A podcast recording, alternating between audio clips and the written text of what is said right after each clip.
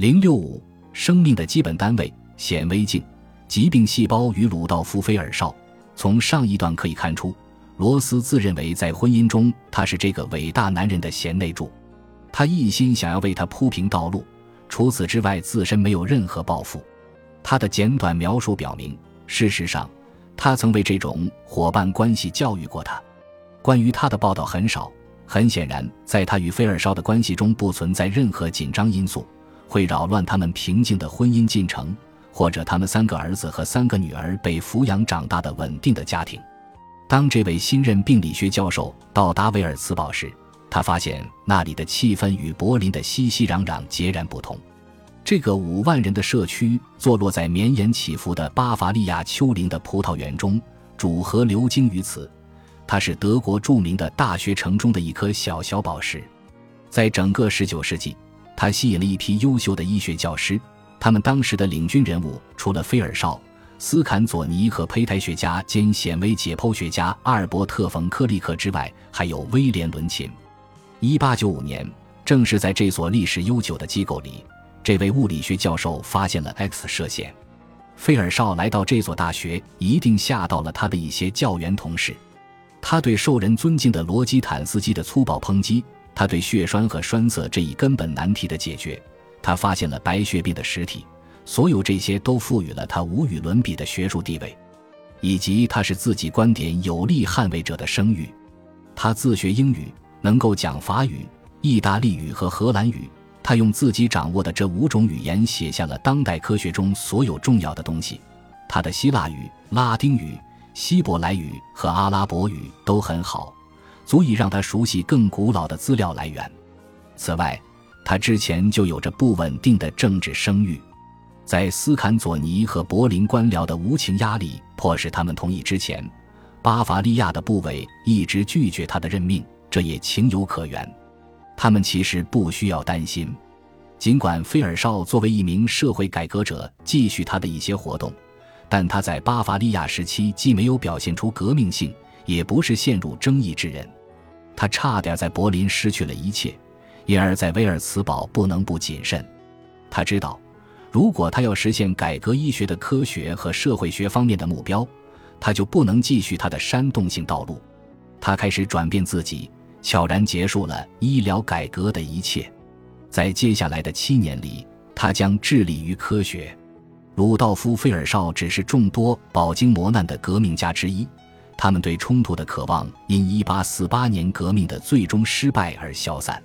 在整个欧洲，理想主义的年轻人要么灰心丧气，要么非常务实，要么两者兼而有之，投身与政治不相关的工作。二十岁的德国人费迪南德·科恩后来成为一名先驱细菌学家。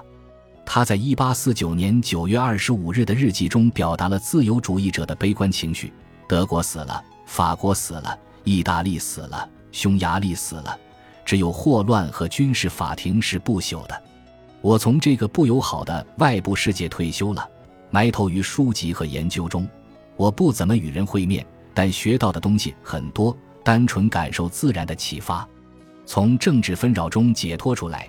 菲尔绍在维尔茨堡的任期成为他一生中最高产的时期。他周围有一些很有能力的研究者，尽管他在加入他们的团队之前曾批评过其中几个人的工作，但他很快证明了自己与他们和谐合作的能力。他在德国担任了首位病理学系主任。他和前年才来这所大学的科利克吸引了大量的学生。事实上，菲尔绍的一些传记作者认为。即便他在其他方面无所建树，他在这段时间培养的众多明星足以使他成为医学史上最伟大的教师之一。学生的人数不断攀升，这也在意料之中。他们的教授不仅是一位学识渊博的学者，而且他从事的项目也让前来学习新兴科学医学的年轻医生着迷。在菲尔绍从医学院毕业后不到五年的时间里，他改变了课程形式。至少在威尔茨堡是这样，他教的东西与他在弗里德里希威廉姆斯学院演讲厅里所学到的完全不同。他的研究包括炎症、癌症、结核病、伤寒、肝脏囊肿、肾脏疾病、霍乱、带小病、淀粉样变性以及皮肤、指甲、骨、软骨和结缔组织的解剖。他与其他人合作出版了一本六卷本的特殊病理学和治疗学手册，并与其他人合作编写了一本普通病理学手册。1851年，他和他的两位同事开始编写《医学成就与进步年鉴》，进而花费了毕生的时间完善。在他临终之时，这本书已经被称为《菲尔少年鉴》。在维尔茨堡时期，菲尔绍还研发了一些教学方法。并将这些应用于他的整个职业生涯，其中最令人难忘的是他所谓的台式轨道，即学生们依次经过用于演示的显微镜，如同轨道一般，以便每个人都可以仔细查看老师摆放的载玻片。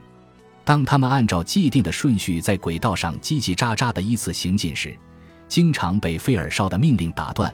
学会用显微镜观察，学会用显微镜观察。就是掌握医学开始放大其视野的工具，不仅是对疾病的极致细微过程进行观察，而且试图在此层面上进行纠正。当时在镜片技术上取得的进步，可以说是为后来在医学上取得的巨大进展奠定了基础。在下一章中将更多的讨论显微镜技术对医学进步的重要意义，但现在只需指出，在过去的一个半世纪里。这种进步绝无仅有。菲尔绍在学生面前所展示的大多数显微镜下的材料，都被用来阐释他革新的想法——关于人体的组织结构。正是在维尔茨堡，他提出了生命的基本单位是细胞的论点。细胞这个词引自博学的罗伯特·胡克的显微图谱。他在1665年用英文写就此书。我拿了一块干净的软木塞，用一把锋利的像剃刀一样的钢笔刀。切下一块，将其表面打磨光滑，然后用显微镜非常仔细地检查。在我看来，它似乎具有多孔形态。这些孔隙或细胞不是很深，像是由很多小盒子组成。约二百年后，那些许许多多的小盒子将被证明是构成所有生命有机体的基石。在胡克的描述之后，不时会有一些不同的研究人员提到细胞。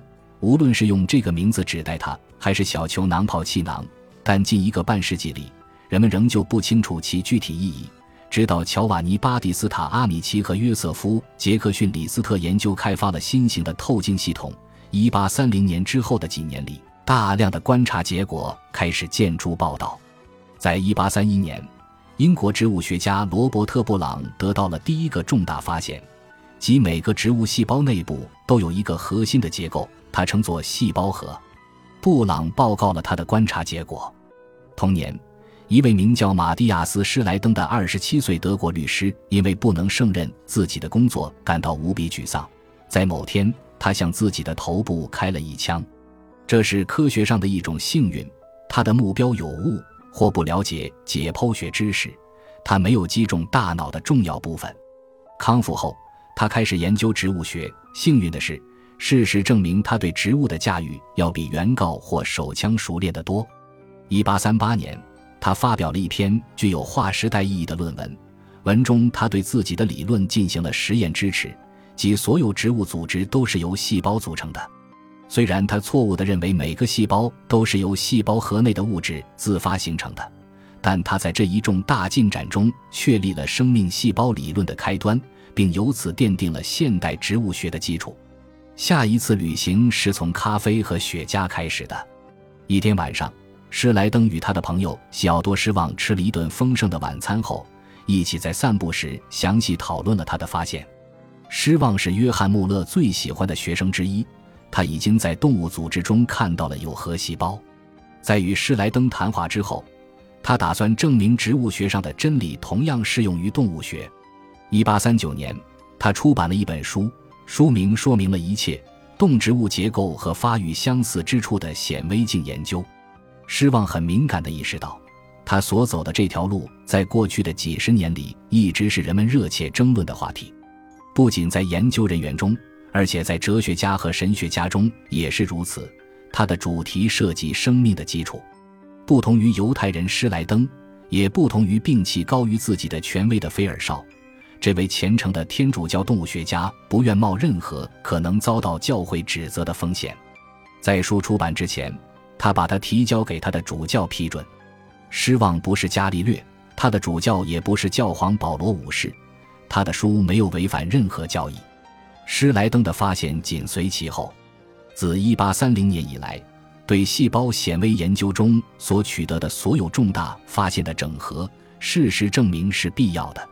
众多研究人员产生了很多混乱的新信息，人们在大量杂糅的信息中迷失了自我，也无法将正确的实验与错误解释的观察区分开来。有了施莱登的工作，现在又有了失望。细胞理论的基本要素已经得出，在当今生物学家的心目中。这两位科学家的名字是紧密相连的，很少会出现只听说了一个人而另一人不见其踪的情况。这就像只说吉尔伯特不说丽莎文，只说摇不说滚一样。施莱登和失望，一百年来，这押韵的名字一直被生物学新生连起来用来注记。